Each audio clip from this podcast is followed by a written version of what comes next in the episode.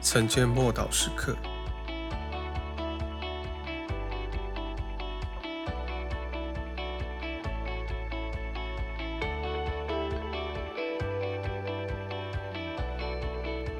因信称义，我们既因信称义，就借着我们的主耶稣基督得与神相合。称义是蛮有大能的字眼，然而今天许多人多半对这个字的含义还有结果，呃，没有根本的了解。许多的信徒虽然晓得这个字，却不了解这个字对他们的意义有多么的重大。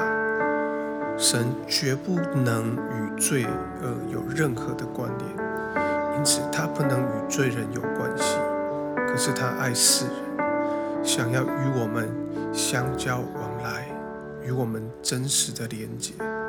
神的意无法容许罪犯而没有惩罚，这是我们必须接受惩罚的原因，因为我们都是罪人。于是神把一切的罪恶放在耶稣的身上，由于耶稣接受了惩罚，而除去我们所有人的罪。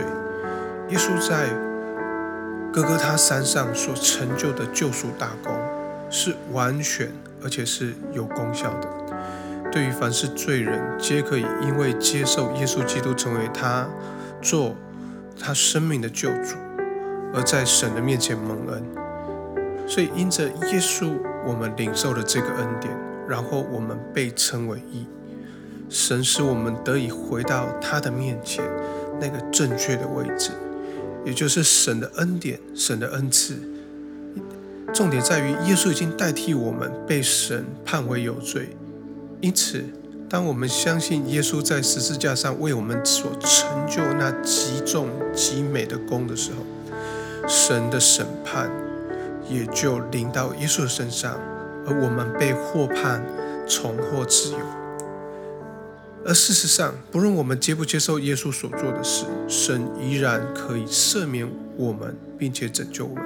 但唯有我们接受神借由耶稣为我们所成就的事，救赎的工作，才能够落到我们的生命当中，真正的拯救领到我们。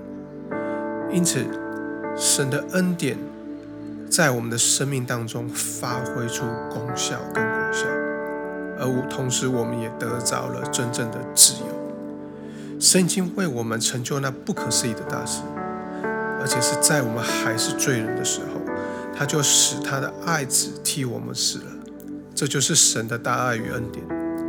亲爱的弟兄姐妹，别忘记了，我们都犯了罪，而耶稣是公义的，却成为我们的挽回祭，赎回我们，使我们都得称为义。我们一起来祷告。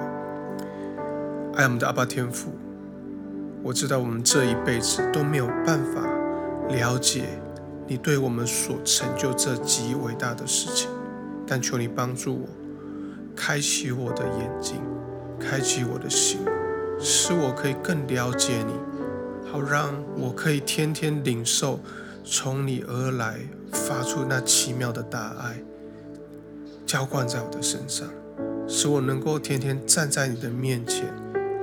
欢喜快乐，奉主耶稣基督的名祷告。